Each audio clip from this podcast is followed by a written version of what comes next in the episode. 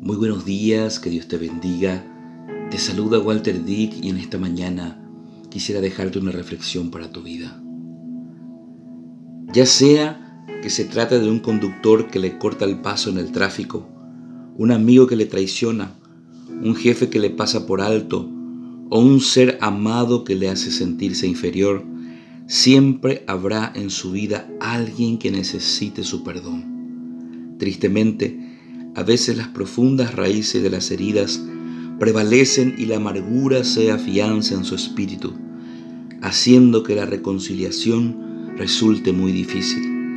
Sin embargo, cuando usted recuerda la inmensa deuda que Cristo le ha perdonado, es mucho más fácil perdonar. Jesús generosamente le cancela su deuda de pecado y le sana debido a su incomparable amor por usted.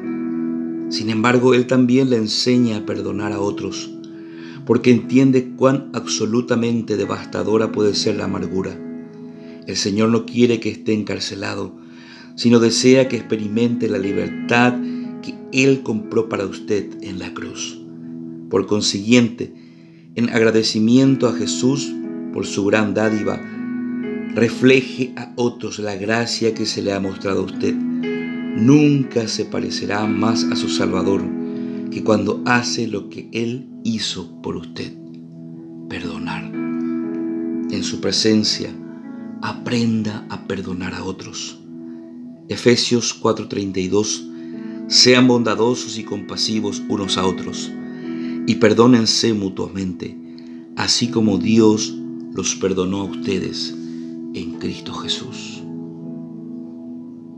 En la vida pasamos por situaciones difíciles, momentos donde personas nos fallan, seres muy queridos nos decepcionan y eso lastima nuestro corazón. Pero en esta mañana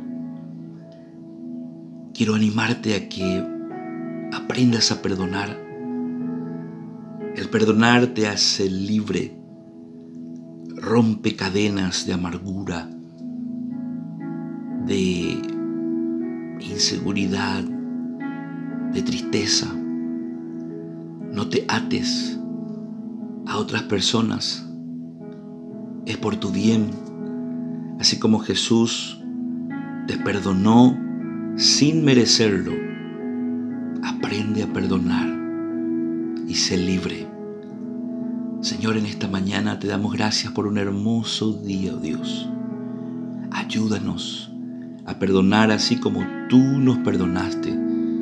Ayúdanos, Señor, a amar como tú nos amaste, aún sin merecerlo, Señor. Te pedimos en el nombre de Jesús.